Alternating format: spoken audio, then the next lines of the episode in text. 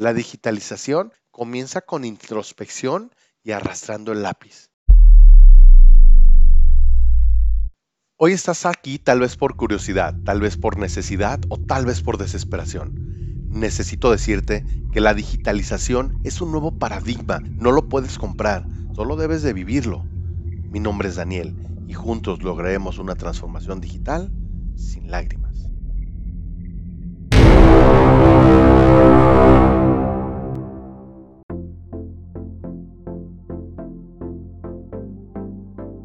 Bienvenido a la sesión número 4. Primeros pasos para dejar el negocio análogo. Ya me la compraste, ya no necesitas mayor convencimiento y hay que pasar a la acción. Y la siguiente pregunta es, ¿ahora qué hago? ¿Por dónde empiezo? Quédate y hoy darás el primer paso firme hacia tu transformación digital.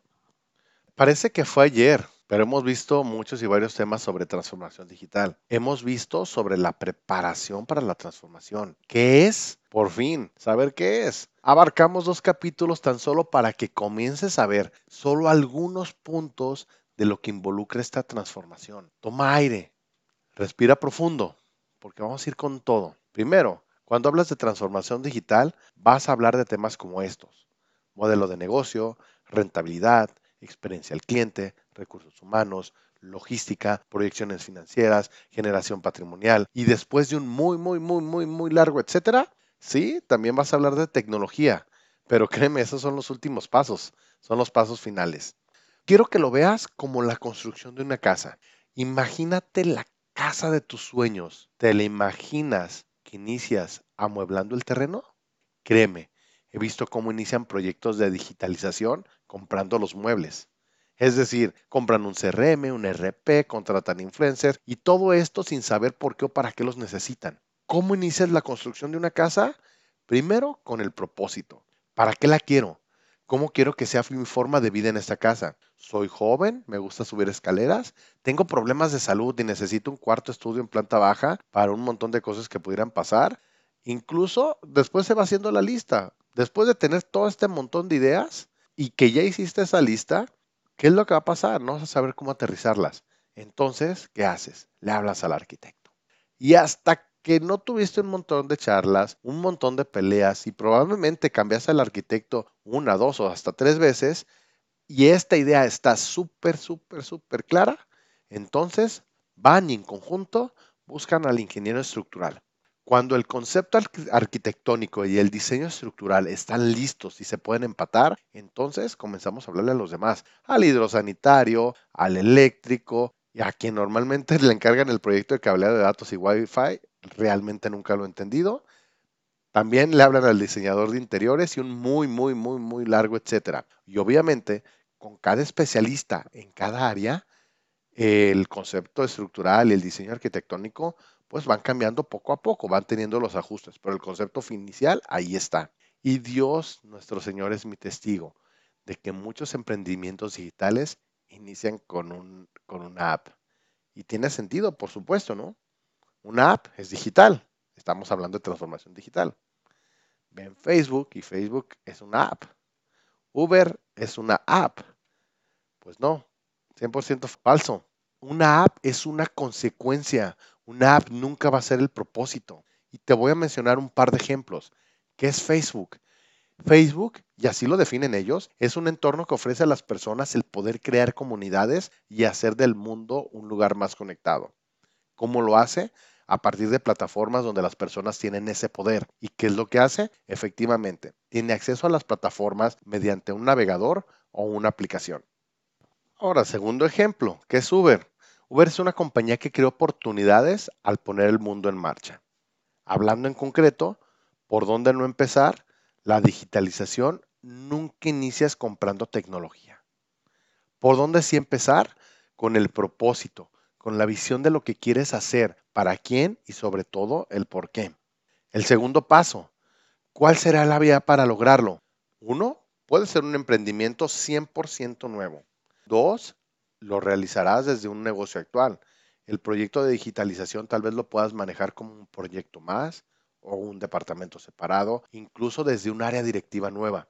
O aplicarás la de Hernán Cortés. Vas, destruyes todo para que la única opción que te quede sea la de tener éxito. Y aunque no parezca esta que es una decisión muy importante, sí la es, porque hay condiciones muy especiales para cada caso y sobre todo las rutas para lograrlo son diferentes para cada uno.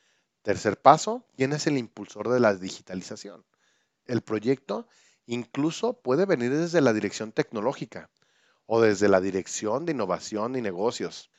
Si esta dirección no tiene la autoridad para regir sobre las demás direcciones y en muchos casos que traiga la venia del máximo decisor de la organización, que le llamaremos de hoy en adelante el máximo, ya sea este máximo llámese propietario, consejo de administración o director general, tristemente te tengo que decir que si no trae la venia o el apoyo de las demás direcciones, el 99% seguro que quede en un proyecto.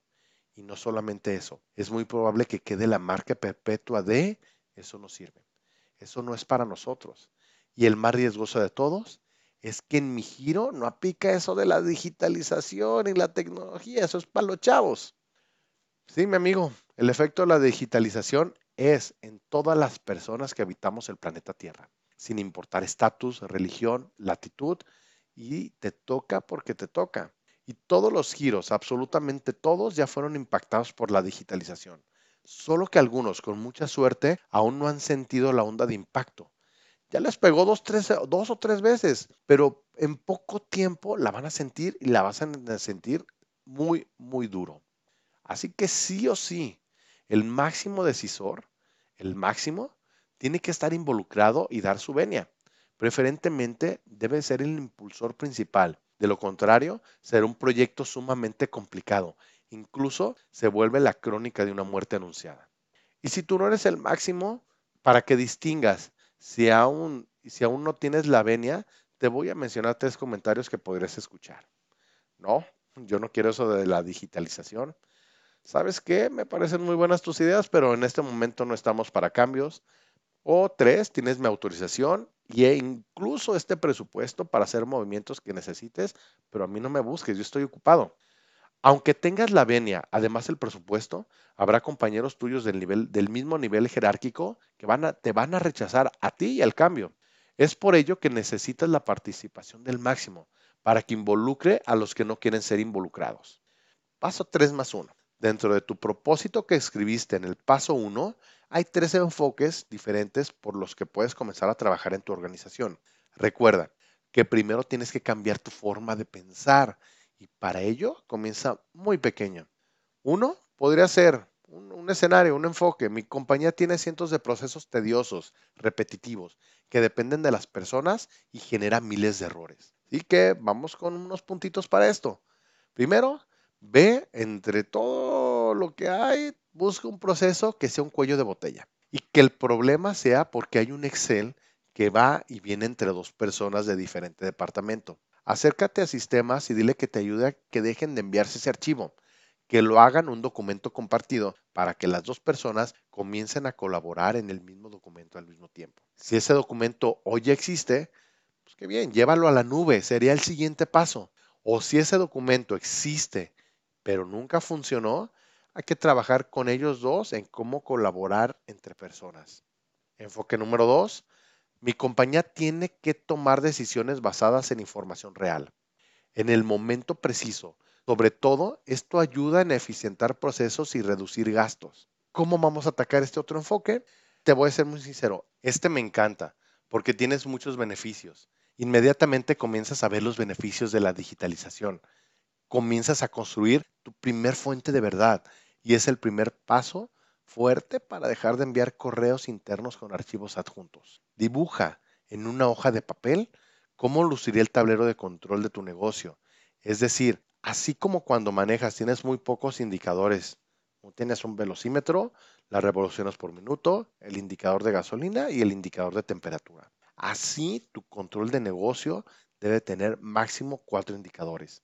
Luego vienen las alertas, que solo encienden si pasan ciertos parámetros, es decir, tienes la depresión de aceite, tienes la carga de batería, si está muy baja, pues te manda la alerta, si no, nunca la ves, presión de llantas, problemas con el motor, gasolina baja, temperatura alta, freno de mano, entre muchos. Tal cual como en un auto, no puedes tener más de cuatro indicadores y por favor no tengas más de 20 alertas. Recuerda que eventualmente deberás también escribir los parámetros que activen las alertas. Tercer enfoque. Por último, no quieres ir por el camino lento, quieres romperle, estás dispuesto a cualquier cambio y sobre todo tienes tiempo y estómago para soportarlo. Singularity University, en voz de, de su fundador Peter Diamandis, ofrece un modelo para lograrlo y son las seis desde la digitalización, que por supuesto también en un futuro lo vamos a ver. Así que si ya estamos listos para iniciar, pues vamos a las conclusiones del día de hoy. Transformación digital no inicia comprando tecnología, inicia con el propósito de lo que quieres hacer. ¿Desde dónde lo realizarás? ¿Área nueva de tu negocio? ¿Lo destruyes y construyes uno nuevo? ¿O creas un nuevo emprendimiento? Tres, tú como el máximo estás dispuesto a involucrarte cueste lo que cueste. Y cuatro, vas a iniciar pequeño o iniciarás con todo. Así que vamos con la tarea. Tomar decisiones basados es un paso primordial en el camino de la digitalización. ¿Por qué? Porque los algoritmos van a tomar decisiones basadas en datos y parámetros. El que tu compañía comience a construir datos, te aseguro que hoy es una apuesta segura. Así que toma una hoja de tamaño carta y dibuja tus cuatro indicadores que necesites para operar tu negocio. Haz introspectiva y recuerda todo lo que piensas en las mañanas que te hacen tomar decisiones durante el día. Eso es lo que tienes que monitorear día tras día. Solo pon el nombre y lo que mide. Hoy no te preocupes por dónde sale la información ni cómo se calcula, quién te la trae, nada. Solamente pon el nombre. Dibuja cómo luce. Un círculo, una gráfica, un número, una barra de colores pégale en la pared, que tenga acceso, todo, que tengas acceso a esta imagen, a este papel, todo el tiempo, desde cualquier lugar de tu oficina. Siguiente, haz mejoras durante las próximas tres semanas y ya que estés feliz, comenzamos con el siguiente paso. Y lo escuchaste bien. Sí, te pedí una hoja tamaño carta, una pluma, plumones, colores, lo que sea. La digitalización comienza con introspección y arrastrando el lápiz. Así que basta de puras promesas, menos charla y más acción, porque estás iniciando el camino de la transformación digital sin lágrimas.